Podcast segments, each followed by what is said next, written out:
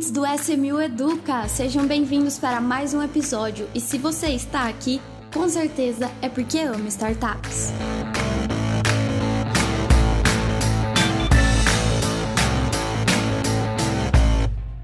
Sejam bem-vindos, ouvintes do podcast da SMU. Nós estamos aqui para mais um episódio. E vocês já viram aí no nosso título, na imagem de divulgação, quem é o nosso convidado especial de hoje. Mas antes de falar dele, eu vou apresentar aqui do time da SMU. Na verdade, agora representando a Carreira Capital, né? Quem tá aqui com a gente? Rodrigo Carneiro, CEO do Carreira. Tudo bem, Rodrigo? Olá, Marília, ouvintes, convidados. Prazer aqui novamente estar com vocês no podcast. E o Eduardo Proença, nosso Portfolio Manager.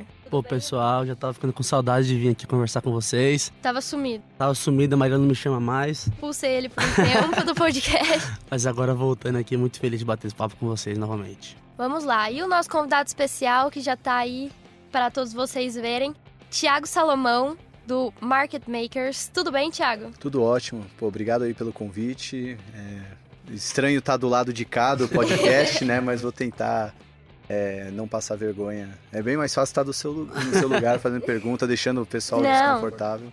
Você, comunicador de longa data aí, vai tirar de letra.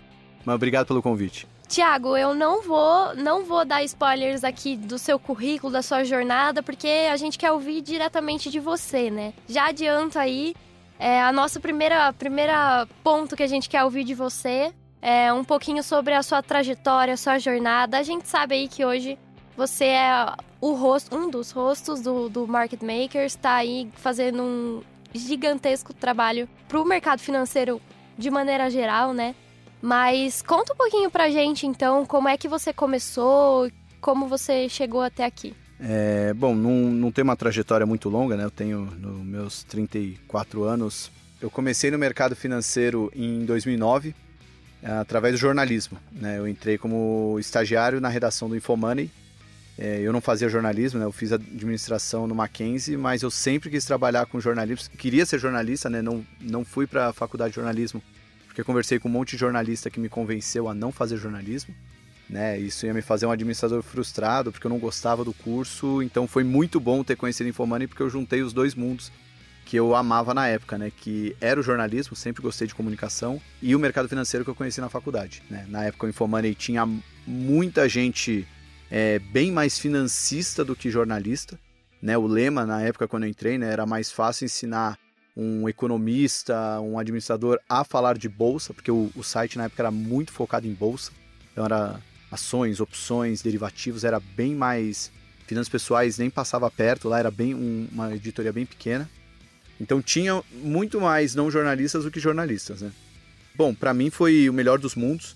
Eu me encontrei como um comunicador, é, me dedicando a um mercado que eu sempre fui apaixonado e fui lá crescendo na minha vida, tanto pessoal quanto profissional. Né? Eu fiz dois MBAs, tirei as certificações para virar analista de investimentos, então por entre 2016 e 2018 eu era chefe da redação do InfoMoney e criei uma carteira recomendada de ações, né? usava o meu CNPI, né? que é o certificado de, é, de profissional de investimentos, para ter uma carteira recomendada Fiz isso por três anos, né, até o final de 2018. E aí foi quando eu decidi, quer dizer, decidimos em conjunto, né, ser apenas analista e não mais ser jornalista, né? Foi quando eu saí da Infomoney e fui para Rico, né? Tanto a Infomoney quanto a Rico eram empresas do grupo XP, né? Já faziam parte do grupo XP.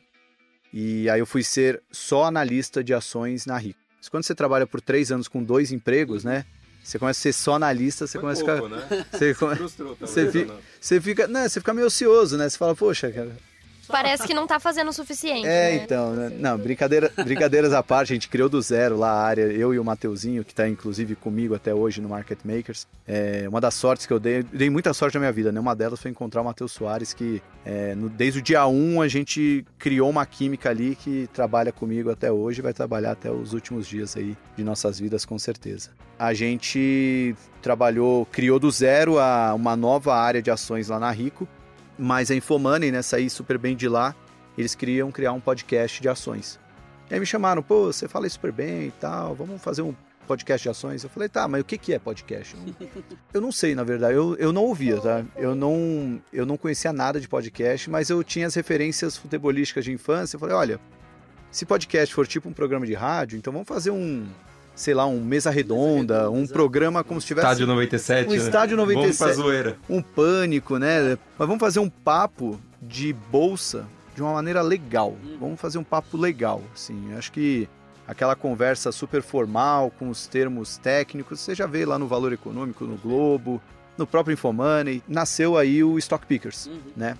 Isso é- eu acho maravilhoso, aproveitando a deixa, porque o mercado financeiro vira um monstro de sete cabeças por causa das pessoas que ficam usando termos difíceis, por causa da formalidade que a maioria da, da comunicação coloca atrás.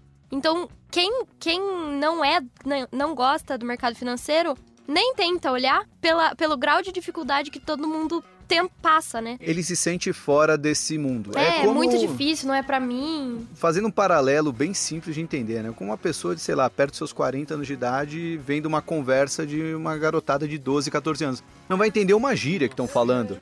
Aí você fala, bom, não estão falando comigo, né? Não é para eu estar aqui, não vou nem perguntar, e aí, qual o assunto, né? É um pouco do que a gente vê. E isso é tão natural no mercado financeiro que eu, eu hoje, o WhatsApp é uma beleza, né? Tem, hoje você tem grupo de tudo no WhatsApp.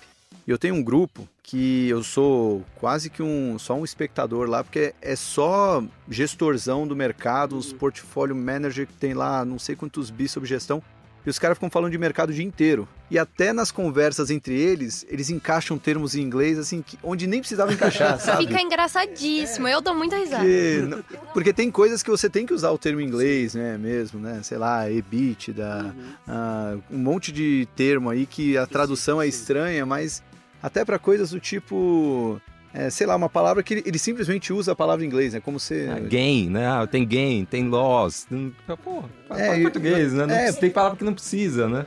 E então você percebe que é uma coisa meio natural, até porque é talvez uma necessidade de aprovação, né? O mercado financeiro ele é muito, é, ele exige muito das pessoas, né? Um embate intelectual diário e constante. Você está todo dia, né? Trabalhando por horas, 10, 12 horas, com pessoas extremamente inteligentes que estão estudando pra caramba. Então você tem que estar sempre se provando, né? Acho que é, ah, acaba criando uma casca na pessoa que ela tem que se mostrar inteligente o tempo todo, né? Eu Posso fazer só um comentário em relação a isso? Eu, eu gosto muito de astronomia, né? E aí tem uma, uma frase do falecido, né? Genial, Stephen Hawking.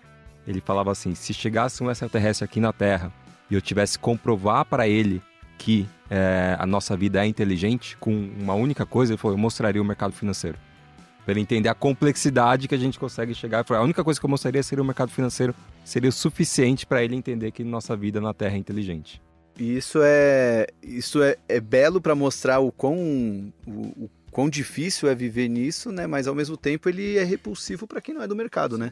E acho que é o, grande legado que a gente teve com o Stock Pickers era, pô, tem, a gente furou a bolha mesmo, né? As pessoas de fora do mercado e eu tinha várias evidências ali, né? Eu lembro uma vez que eu peguei um elevador com o Guilherme Benchimol, né, o fundador da XP. Aí ele falou: "Pô, você não sabe quem ouve o Stock Pickers?" Eu falei: "Quem?" A minha mãe. "Pô, que legal. Não, E é- aí teve já gente que é, tava jogando, tem um time de várzea, né? A gente joga nos campos aí mais afastados. Aí tava lá um jogo segunda-feira, 10 da noite, aí um cara encostou na grade, assim, vendo o jogo. É, aí falou, ô Salomão, aí eu olhei assim, falou, não, você não me conhece, mas eu ouço Stock Pickers. Faz um gol aí pra mim. Olha lá. Pô, não é possível, até a mãe do Benchimol, o cara aqui, Tá, transeunte participando da- bastante, né? Do campo de várzea. Então, não, assim, mas isso, com certeza, o Stock Pickers é, mudou totalmente a comunicação sobre o mercado financeiro como a gente conhecia antes e como a gente conhece hoje, né? Eu, quando entrei na SMU, eu tinha 20 anos, eu falei, poxa, eu gosto muito de mercado financeiro, mas será que eu sei o suficiente pra estar lá? E não, eu não sabia, mas só que não tem problema não saber. Todo mundo é aberto, tá todo mundo ensinando o tempo todo, não precisa saber palavras difíceis pra estar no mercado financeiro e com certeza o Stock Pickers foi um grande marco que mudou isso. É, eu, eu, eu trago a, a parte interna. Eu, eu, fui, eu fui estagiário da Rico, foi o meu primeiro emprego no atendimento. A gente tinha que se preparar para tá, pra saber uma ação, você tinha ter um exercício de opção e tudo mais. E eu, quando eu estava lá dentro, às vezes eu pegava o relatório e falava assim: Meu, que, que é isso daqui? Como é que eu vou explicar essa trava? Que tá em inglês, que não sei o quê. E a gente tinha um suporte do pessoal da mesa de operações e tudo mais. Mas era uma coisa interna. Então, ali 2016, 17, inclusive, meu par foi o Matheus Soares. Então, Foi o meu par ali na Rico, quando a gente começou junto. os dois estagiários. É, a gente tinha que estudar muito internamente para entender, para poder passar um atendimento para o cliente. Que hoje você consegue ter acesso no, no, podcast de vocês, consegue ter alguns outros podcasts que estão indo muito bem hoje em dia. Que a gente tinha, a gente internamente para passar o que a gente entendeu, a gente tinha que pedir ajuda do pessoal interno. Então acho que essa educação financeira tem ajudado muito a gente a elevar o número de investidores, trazer cada vez mais estrutura para o mercado brasileiro. Eu não sei qual foi a ordem dos acontecimentos, nunca parei para pensar nisso. Né? Mas talvez o, o fato de eu ter o meu background, olha lá, usando os termos, né? mas o, talvez o meu passado não ter sido do mercado financeiro, né? não fui aquele é, moedor de carne que trabalhou na mesa lá sofrendo dos. Tudo, não, eu trabalhei em comunicação. Eu, minha vida inteira foi tentar explicar para dona Sofia, né, minha mãe, o que, por que, que a bolsa estava subindo, o dólar uhum. caindo, né? Sempre escrevia pensando nela, Você né? Vê como... sem vícios, isso é legal. Então, talvez por ter isso, né, a, a preocupação principal em deixa eu explicar para o outro, né? Isso era mais importante do, do que deixa eu mostrar para o meu chefe que eu sou inteligente. Fazer a né? operação para não ser é... o que, sim, faz sentido.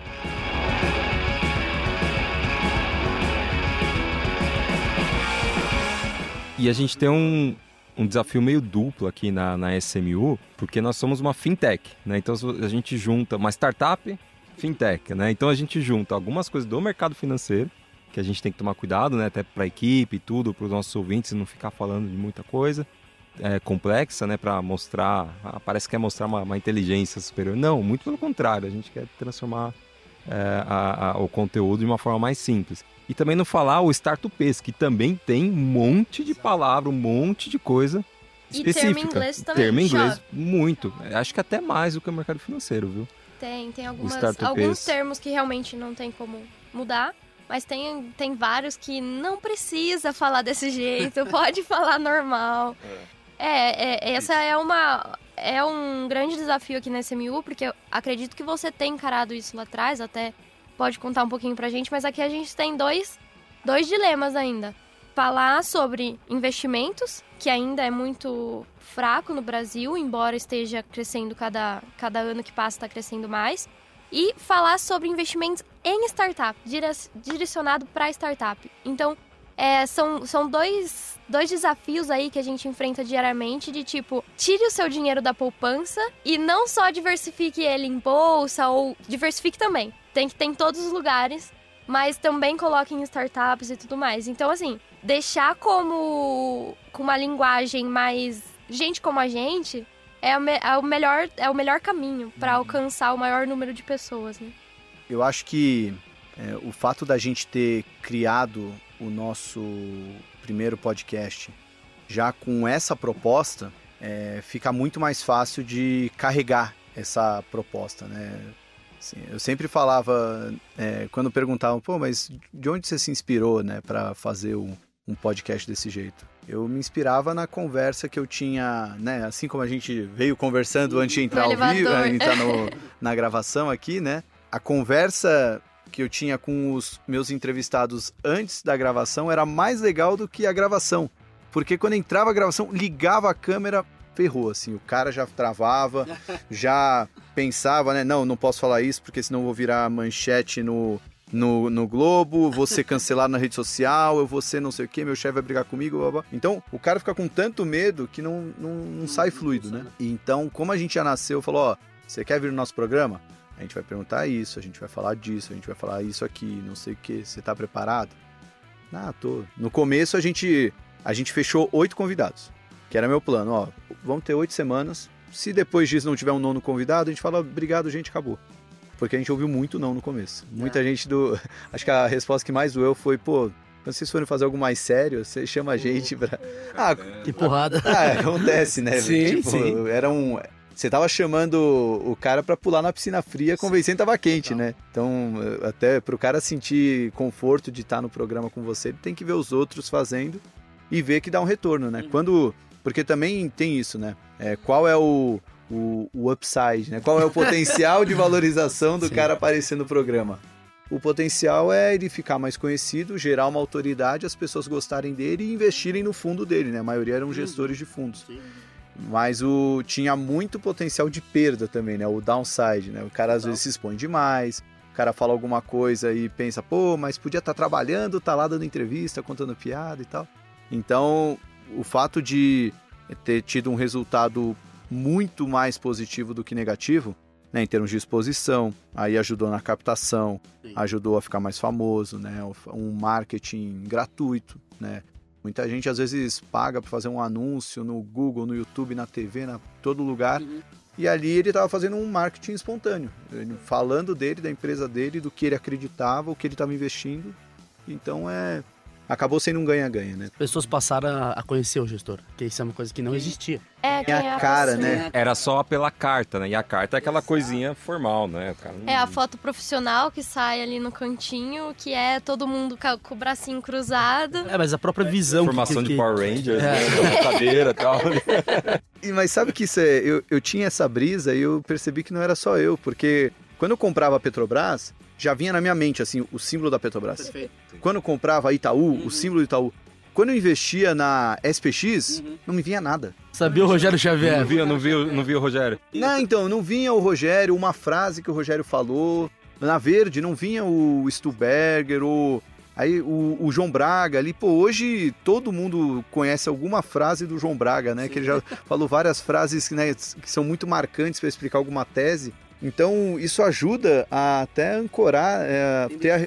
ter a referência, né? Quando você está investindo, né? Muita gente parou de investir no, no Incor Fic Fia, né? Uhum. Não, o cara investe no João Braga, lá, o João que falou que Americanas é o camelô que paga imposto, não sei o É quê. Sabe, ele, eh, você começa a guardar as coisas que eles falam, né? Enfim, a gente humanizou um pouco esses, eh, essa turma do mercado e acabou ajudando a democratizar para os investidores em geral, para a mãe do Benchimol e companhia. Eu vi ali, pô, você entrevistou Stuberg, é, é, Howard Marks, caramba, né? Jakurski. É, qual foi o primeiro? Assim, que você falou, putz, agora vai. Ah, Outro- o Jakurski. É. Porque foi o episódio, assim, até o episódio com o Jakurski, isso lá no, no Stock Picker, né? Nosso. é, agora com o Market Maker já, já tava um pouco mais.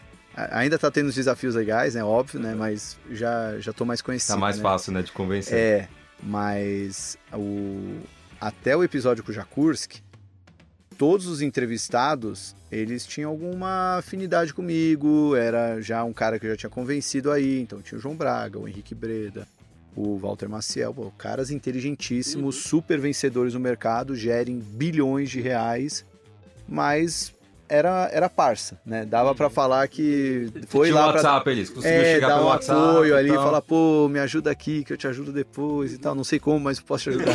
Tô aqui. É, agora, adesivo depois. agora o Jakurski não. O Jakurski foi, Na raça. ó, toma o contato dele, um e-mail. Eu falei, nossa, quem usa e-mail ainda? Não, tudo bem, vamos lá, e-mail. Mandei. Aí, poderia me explicar melhor? Eu expliquei e tal. Ele, ok. Quando ele falou ok, eu falei, fudeu. E agora? não era pra gente Não, eu nunca cheguei nessa Aí, fase. vamos lá, é, então. Nunca cheguei nessa- Aí foi. Porque com o Jacurski é aquela coisa. Uma coisa é entrevistar o, o primeiro episódio que eu fiz, né? Tava lá o Breda na, na sala. Eu demorei uns 10 minutos pra começar. Porque eu começava, aí travou. Não, não, peraí. Mas deixa eu você era próximo dele. Se o Breda aparece aqui, eu não consigo falar oi. Eu não sei falar É, oi. então, o- na época, como eu era próximo do, do Breda, dava esse conforto, Aham, né? Então eu sim. errei muito no começo. Agora com o Jacurski eu falei, meu, é, é Mario Bros, eu tenho uma vida só. Uma vida só, é uma oportunidade que da vida. Fica aí no acabou. abismo é game over aqui, né? Não tem aquelas fases bem difíceis. É aquela né? fase que Então- você fica em pé pra jogar, né? Você É. você joga com a boca aberta em pé, assim, né? Exatamente. Então eu cheguei, eu cheguei tão tenso que aí eu encontrei o Jakurski. Aí eu falei, bom dia, André, tá pronto? Ele, pronto pra quê? Aí eu olhei assim, ele, tô brincando. Ele, ele me falou, tô brincando. Eu falei, nossa. Quis, quis deixar você mais nervoso. Enfim, aí foi um papo. E aí quando você entrevista o Jakurski, aí todo mundo vai ver, né? É um pouco do... E esse é um... Sempre que me perguntam, ah, um- uma dica aí pra quem tá fazendo um podcast. Bom, Deixa eu anotar aqui, peraí. Não, não é, é muito simples, né? A barreira de entrada é baixíssima. Aqui, ó. Microfone tem que ter um equipamento legal e tal, né? Se vai fazer ao vivo, tem que ter uma boa conexão, senão é só gravar e tudo mais. É, fazer um- uma ediçãozinha é legal, mas, pô, tem uma rede de contato legal. Não seja um cuzão, né? Que não ser um cuzão é, pô, pode falar palavrão, né? É, é assim, deixa a pessoa falar, né? Não, não fica querendo. o- a estrela é sempre o convidado, né? Ele que vai é, trazer o, o con- conhecimento, conteúdo, né? E o terceiro, terceira dica é traga alguém que as pessoas vão ouvir, Uhum. né? Então, pô, era legal eu trazer o Breda, o Braga, pô, todo mundo quer ouvir eles. Mas quando você traz o Jakurski, uma galera. Os pares do Jakurski também ouvem, né? E o Jakurski, só pra quem não conhece, né? Pô, o Jakurski, ele foi um dos fundadores do. do. do, do, do da JGP, né? Antes ele era do, do Pactual. Então, assim, o cara, essa brincadeirinha de fazer trade no mercado, ele faz ali desde os anos 80. É um dos caras mais vencedores do mercado, né? E uma, uma mente brilhantíssima. Se você conversa com ele, é absurdo lá. Ele tem seus seus longos anos de mercado e continua lá na mesma dedicação, assim. Lê suas que... 400 páginas por dia. É, uma loucura, assim. O cara é... Ele é, ele é bem aquele obcecado pelo mercado, assim. O cara adora esse jogo, Moda, né? moda antiga, né, ainda, porque... Tá, tá lá precisa dentro dele... o tempo todo. É, então, e precisa do papel para ler, precisa estar tá ali em contato. Então, assim, quando você entrevista ele, o, os 200 caras que são iguais ao Jacurs que vão ouvir também, vão passar para suas equipes e tal. Então, é, é, é um, também uma dica importante aí para quem vai fazer um podcast. Pô, entrevista aquele cara. É, vai dar um trabalho, vai dar, você dorme mal umas noites anteriores, fica com medo durante. Meu maior medo quando tô entrevistando alguém desse tipo é, nossa, será que eu vou desmaiar no meio da entrevista? tô tão tenso assim, eu tenho medo de de repente, pá, cabeça cai. Olha, mas você tá falando assim dessas pessoas e eu tava assim para falar com você, ah, tá? Eu, para, eu não isso, posso né? falar por eles, mas eu posso falar por mim. Eu tava nervosa e tô sentindo minha cara vermelha aqui o tempo todo. Não, é que tá calor aqui também. Tá calor. Inclusive, aproveito e, e pergunto, né? Essa a construção da sua imagem figura pública, você como referência é, do mercado financeiro, porque você é. Hoje você é, é, seja pelo seu próprio nome ou pelo Market Makers. Mas. E com, como foi esse processo de você construir a sua imagem figura pública para falar do mercado financeiro? Foi sem querer. Sem, foi, foi orgânico. É, foi assim, eu. Porque até 2018 eu era chefe da redação do Infomoney. É, eu não sei hoje como são os chefes de redação, né? Mas a gente tinha é mais do que vergonha. A gente não queria aparecer, se expor, né? Eu aparecia bastante porque eu fazia muito vídeo, mas sempre entrevistando as pessoas, sabe? Eu, eu era o, o, o cara que cruza na área pro outro fazer o gol, assim. Eu não quero os holofotes. em evidência, né? É, não. Quem tá em evidência é quem eu tô entrevistando. Então, para mim, era, era mais importante até... Não era nem que eu não queria aparecer, eu evitava aparecer. Em 2019, quando eu virei analista da Rico e tinha que ser o porta-voz, aí muda completamente a chave, né? E então foi meio natural, né? Eu tinha um Instagram, aí, pô, vamos transformar esse Instagram público? Eu, putz, ah, eu tenho foto de show de rock que eu vou e tal. Não, faz um pessoal foto, ali. Abraçando o cachorro. Shows pega bem, né, nas redes sociais. Então, é um cuidado que você tem que ter, é, né? Aí eu já fiquei, né? Não, a própria, na época, assessora de imprensa da, da XP, ela foi contra. Ela falou não, Salomão abriu. Você já viu o Instagram do Salomão? Mas aí a gente fez lá um, um profissional. Falei, pô, tem que ter um nome profissional aí, né? Vamos chamar de Salomane, então. E aí foi um nome ótimo, né? Porque quando a primeira vez fala Salomane, todo mundo ri e fala, nossa, Salomane. Pô, mas é bom. Porque a primeira risada é, nossa, que bosta. É e depois super é. Que... criativo. É, ficou bom, né? E aí pegou. E aí acabou o, o fato do, do programa, né? O, o Salomane veio quase junto com o Stock Pickers o Stock Pickers de repente rampou ali, foi embora de audiência, e aí o Salomani foi junto, né? Então, é, hoje, e até foi bom, porque quando eu saí da XP, né, e aí eu tive que abandonar o Stock Pickers, é, eu tive que ficar um período é, um sabático ali, né? Uma, um período que tinha que ficar parado mesmo.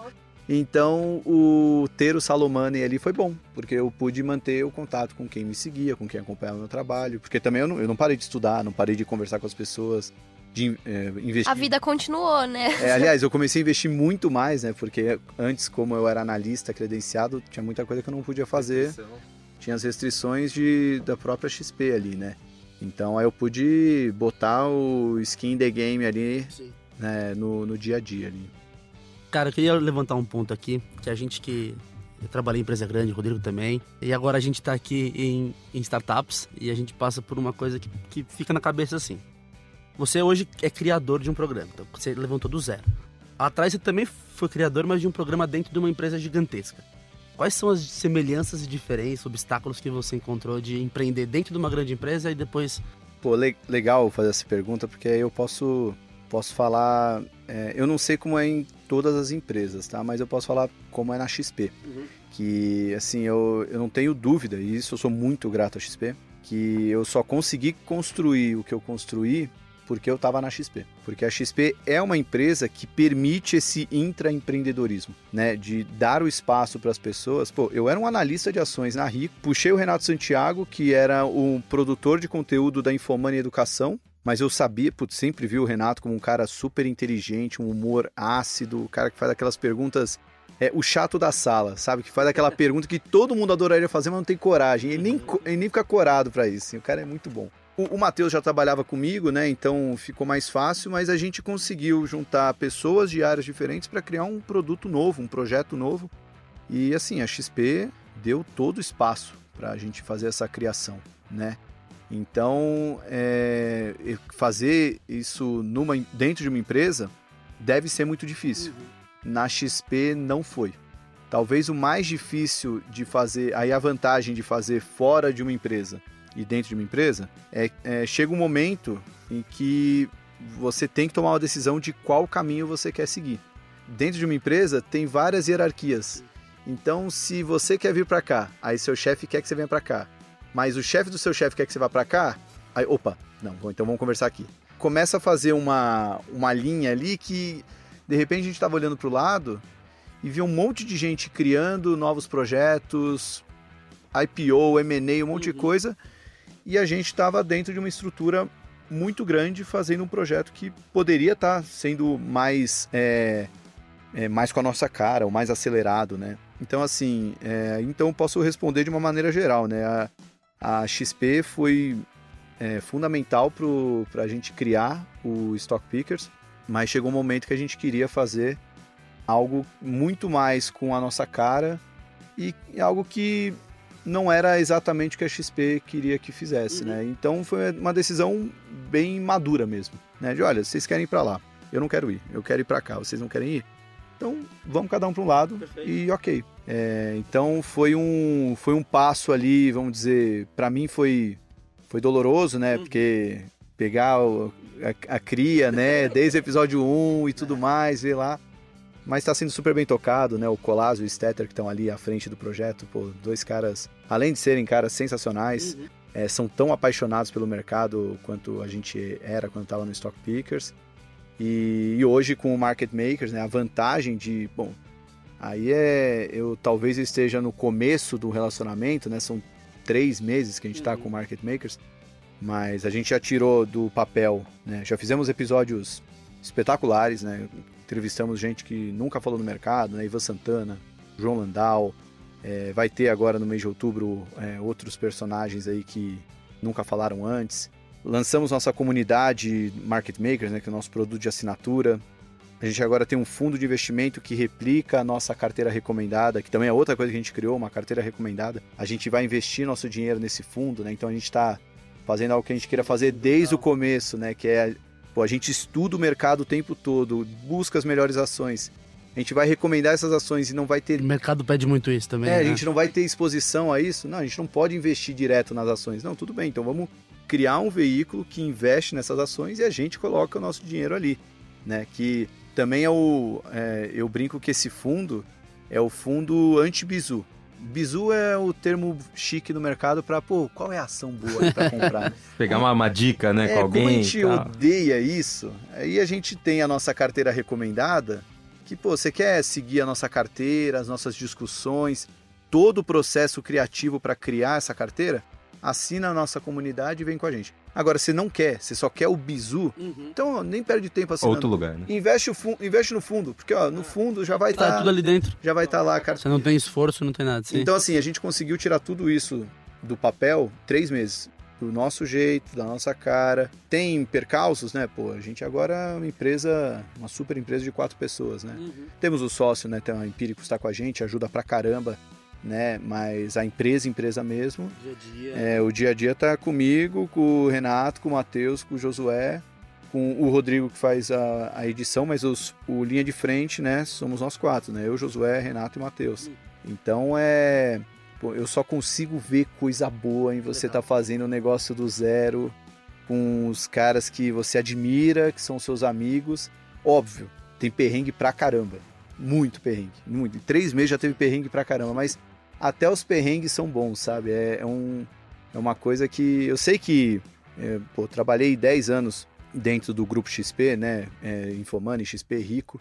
Eu sei que nada disso é para sempre. Eu sei que vai ter hora que vai ter que ter o papo de adulto, conversa chata. Mas mesmo assim, o, o fato de você estar tá com pessoas que é, têm a mesma paixão que a sua, né? Olham, têm o mesmo sonho que o seu, é, fica até, até as brigas ficam um pouco mais fáceis de, de lidar, né? Então, não sei se respondi toda a sua pergunta, mas é um pouco do que. Eu não sei falar por todas as empresas, né? Mas é um pouco do que a gente está vivendo aí.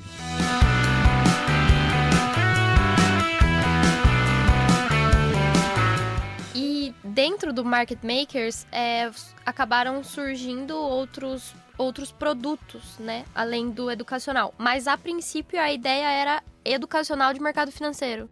100%.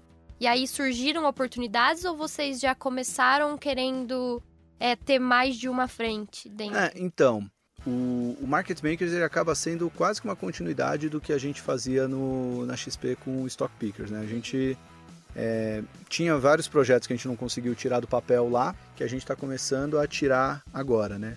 O Stock Pickers, ele nasce pelo próprio nome, né? O Stock Pickers é o, o selecionador de ações, né? O cara está escolhendo as ações. É, então a gente sempre teve o DNA de ações, por mais que a gente não falasse só de ações, tinha esse DNA.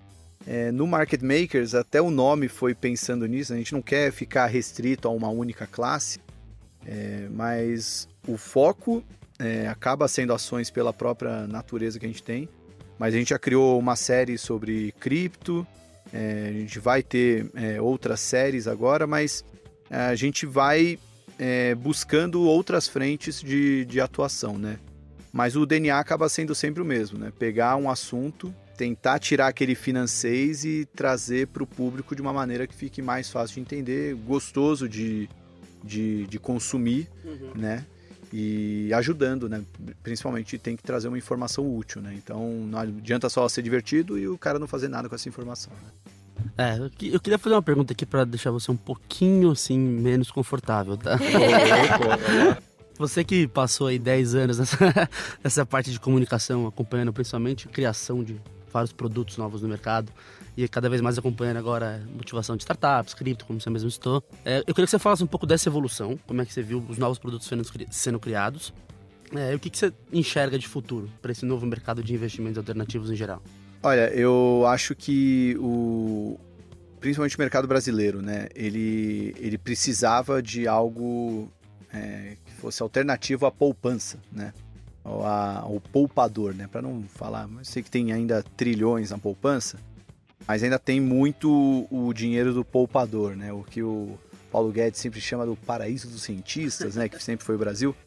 É, assim, não adianta todo o esforço hercúleo de é, trazer educação, é, falar de uma maneira divertida, se o maior democratizador dos investimentos não ajudar, que é a taxa de juros. A gente viveu um momento muito bom de democratização de, dos investimentos. Quando eu falo democratizar investimento, é pô, não vale mais a pena ficar só na taxa de juros. Vou para outros mercados, né? Então abriu-se a cabeça, né, para várias outras coisas.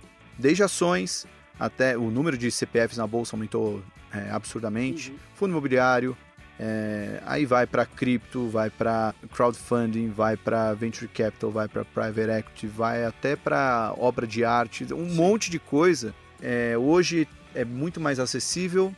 Hoje tem várias formas até de você é, não só ter acesso, mas também a, a metrificar, né, o quanto vale o investimento. Mas o, o problema é que a taxa de juros voltou, né? Agora a taxa de juros está aí nos seus 13%, né? Complica é, de todo mundo de uma maneira geral, né? Assim, até o, o nosso plano de negócio, que é um dos perrengues que a gente passou com market makers, né? É que a gente tinha um plano de, ó, vamos expandir fazendo isso, fazendo isso, fazendo isso, fazendo isso. Pô. Só que a gente desenhava isso, a Selic estava um dígito Sim. comportado, né? Sim. De repente o projeto nasce, a Selic está aí nos seus 13%, 13% alto, o mundo. É, a nossa decisão foi qual? Bom, vamos crescer de maneira orgânica. Vamos fazer tudo aqui no corpo a corpo, uhum. apresentar aqui. Depois, quando o mercado melhorar, a gente toma uma decisão mais agressiva de investimento, né, de divulgação. Porque, assim, poderia dar uma resposta super longa para isso, mas o, o, o pensamento é muito simples. Uma taxa de juros desse tamanho e o juro real, né, que o, o juro futuro brasileiro comparado com a inflação prevista para o ano que vem, tá dando um juro real absurdamente alto, né, para quem investe num é, um título atrelado à inflação, até uma uhum. NTNB, que é super fácil de ter acesso, né? Então, com um juro real tão alto, por que, que o investidor tem que se sofisticar, né? Por que, que eu vou é, aprender alguma coisa nova, é, ouvir o podcast Market Makers, montar uma carteira de ações? Para que, que eu vou fazer isso tudo se tem um investimento muito mais fácil e tranquilo aqui? Né? A gente tenta ali todo dia mostrar que pô, é importante você ter uma diversificação. É importante saber que a nossa carteira, apesar de não ter um, uma. A gente não pode garantir o retorno. A gente acredita sim que vai dar um retorno maior do que a, esse juro real aí que você está buscando. Mas é, é difícil, né? Você convencer. Então, assim, acho que foi a gente passou por um momento maravilhoso de é, abertura de oportunidades, né? as pessoas é, viram a luz, né? as pessoas viram que existem muitas outras oportunidades e, bom, eu espero, né, como boa parte do mercado projeta, né, que a nossa taxa de juros parou de subir e vai começar a cair ano que vem. E com a queda da taxa de juros, é natural, o dinheiro vai para onde vai render mais. Se a taxa de juros começar a cair e os outros investimentos começarem a entregar uma rentabilidade melhor, o dinheiro vai migrar para lá.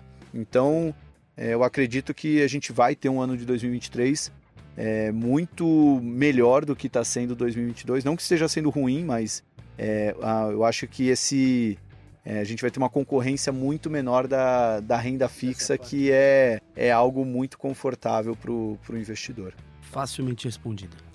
Não, não. Incrivelmente respondida, parabéns. É, e eu até completaria dizendo, e fugindo um pouco, é, eu tô lendo um livro no momento que chama Psicologia Financeira. É, e é um livro muito, muito, muito bom. Eu ainda tô no começo, então não sei se ele vai abrir mais sobre isso, mas o comentário que eu quero fazer é, é muito sobre a riqueza das pessoas, a maneira como elas investem ou trabalham o próprio dinheiro, se dá ao cenário em que ela tá que ela nasceu, tá vivendo. Ele foca principalmente da adolescência aos 20 anos. É, então, nessa faixa etária, o, o que você aprendeu nessa faixa etária é o que vai impactar como você vai trabalhar o seu dinheiro. É, então, assim, quando a gente olha, ele, ele até cita, né? Quando a gente olha o Bill Gates, o que, como era o cenário dele naquela época, é muito diferente do que a gente está hoje. Então, são construções de fortunas, como ele construiu a dele, como a geração atual está construindo, no, quem já conseguiu provavelmente é de gerações passadas, mas é, a geração atual está construindo, é, é muito impactada por como está o mercado. Então, eu até casaria esse, esse assunto com, com isso. Tem as oportunidades e tem as, as pessoas que, que conseguem enxergar fora do cenário que, que, que tá óbvio, né? Então, se, se a população, ou seja, o brasileiro, conseguir olhar para essas pessoas que fazem as análises, e aí eu cito o Market Makers como referência de pessoas que conseguem olhar fora da, da realidade do cenário como ele tá, é, ele apresenta a você, essas pessoas que vivem disso, apresentam as oportunidades, né? Então eu acho que é aí quem, quem não tá diariamente vendo a oportunidade, siga, acompanhe quem vê, né? Que aí o, o exemplo é, o, é vocês aí é, então, eu acho que assim, apesar de todo o cenário, a conclusão do que eu quero dizer, apesar de todo o cenário, tem oportunidades que a gente tem que ficar de olho e pessoas que sabem indicar essas oportunidades. Só um adendo sobre esse livro, acho que é um dos melhores livros que eu li recentemente. Já era uma recomendação bem frequente dos entrevistadores, dos entrevistados que vinham no nosso programa. E esse livro é espetacular, assim, eu comprei acho que uns 20 exemplares, fui dando pra minha família inteira. Eu assim, tô, eu mãe, tô, é, é, é, uma das leituras que dá vontade de colar na testa e sair andando não, e, pra todo mundo ler. Não, e é, é, um, é uma leitura muito, é, ela é muito prática e ela é muito fácil e é, é muito bem dividida, né, porque ao todo são São 20 capítulos, acho que tem um de conclusão e um de apresentação. Então são. E cada capítulo é uma lição. Então são 18 lições práticas de como. É, como lidar melhor com o dinheiro, né? E o, o Morgan Housel fez um trabalho é, absurdo com isso. Eu tive a oportunidade de entrevistar ele no final do ano passado, mas a, a entrevista acabou não indo para o ar, mas valeu pelo papo ali que eu tive com ele. E a leitura é, é bem isso, sim. É o livro que dá para ler eu tenho lá o capítulo 5 como meu preferido, mas sempre eu vou lá, quando tem lá uns 10 minutinhos, abro, dou uma relida. Livro de referência, né? É, é muito, muito livro de referência. Yeah. E ele, ele... E é o que eu gosto desse livro é que são alguns dos livros que é, causam o, o mind-blowing na cabeça de quem não é do mundo de finanças, né? Eu acho que se você tem zero contato de finanças e quer começar a entender mais finanças, Psicologia Financeira é um bom livro. Pai Rico, Pai Pobre é outro bom livro. Assim, foi o livro que mudou a minha vida, assim, quando eu li com uns 18 anos. E eu, assim, pode parecer muito básico o livro, mas na época quando eu li, e, é, e, pegando como referência o que você falou, né, do, do que a pessoa viveu, meu, a minha, minha referência sobre finanças até os 18 anos era era nenhuma, assim, era, era nenhuma, era do tipo, não, vamos, vamos para tal lugar. Ah, beleza, deixa eu pegar o RG. Não, você não vai levar carteira? Não, era, não. não vou. Quanto é para entrar no... Ah, é 10 reais. Tá, Vou lá, conto umas moedas. É. 10 reais. Eu tenho aqui 10 reais, então. Então, assim, por boa, boa parte da minha vida, eu nem fazia ideia que as pessoas poderiam usar o dinheiro para trabalhar para elas, né? Era uma. Era zero contato, né? E isso reflete um pouco no meu perfil de investidor. Embora eu tenha uma carteira totalmente focada em renda variável, eu invisto de uma maneira que eu quero preservar meu capital. Então eu busco sempre empresas, eu não, nunca vai ver eu dando um all-in na IRB, porque, sabe, aquelas coisas meio loucas. Eu, eu, eu acabo sempre pensando nisso, né? Como preservar e fazer o patrimônio crescer ao longo do tempo. A gente teve duas indicações de livro aqui, isso daí eu sei que eles fazem bastante no podcast. Ah, já pega isso aí. Eu queria puxar, já, já, que ele deu essa brecha, eu só queria um gancho de uma. De, de, que vocês fazem para mim, exemplo bom tem que ser seguido. É, quem que você gostaria, que você, que você gostaria de ver aqui batendo esse papo com a gente também? Olha, já que a gente falou tanto de conteúdo, né? Eu acho que tem pessoas que estão transformando ou transformaram isso, né, para o público em geral, né? Então, pô, eu acho que um cara que fez muito mais do que o Market Makers para democratizar os investimentos, né, foi o, o, o Thiago Negro, né, com o Primo Rico. Eu acho que aí, tirando a PF, indo mais para PJ, né, de democratização aí pegando uma PJ, uma CNPJ, né? Acho que o, os nossos sócios, né, da Empíricos, é, eles também têm uma história espetacular. E eu digo espetacular porque a gente vive num mundo que todo mundo quer parecer muito bonitinho, né, muito certinho. E a história da Empíricos é totalmente errática, né? Desde o nascimento é, até, pô, muita coisa que deu manchete para eles, né? Caso da. Quem não viu a, a história da Betina, Sim. que ia ficar milionária. Eles são caras que desbravaram o mercado, uh, foram pioneiros numa maneira de se comunicar que muita gente torceu o nariz no começo e hoje todo mundo faz igual. E são uma grande referência em ganhar dinheiro nisso, não à toa o BTG comprou eles. Eles não escondem esses erros que tiveram no caminho, inclusive mostram como aprenderam com eles.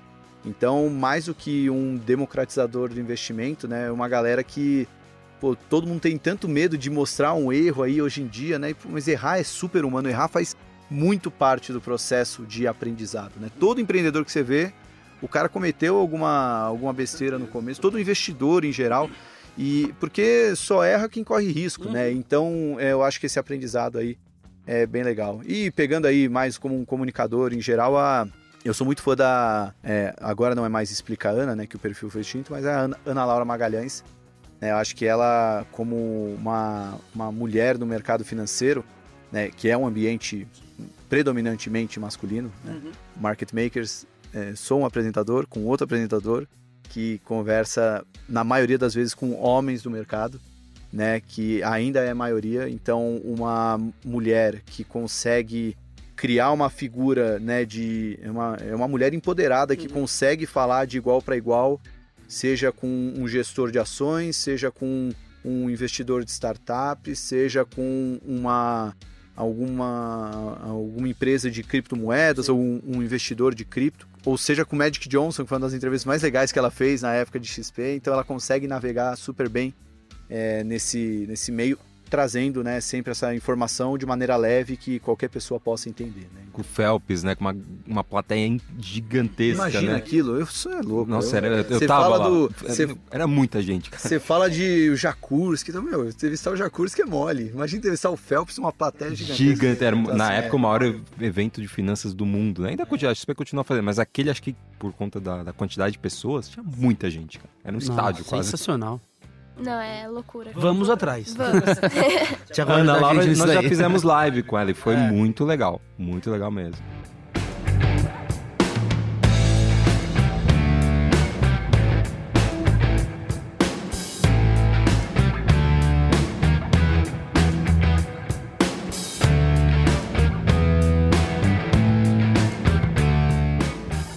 Bom, precisamos encerrar aqui nosso papo, já tá dando nosso tempo.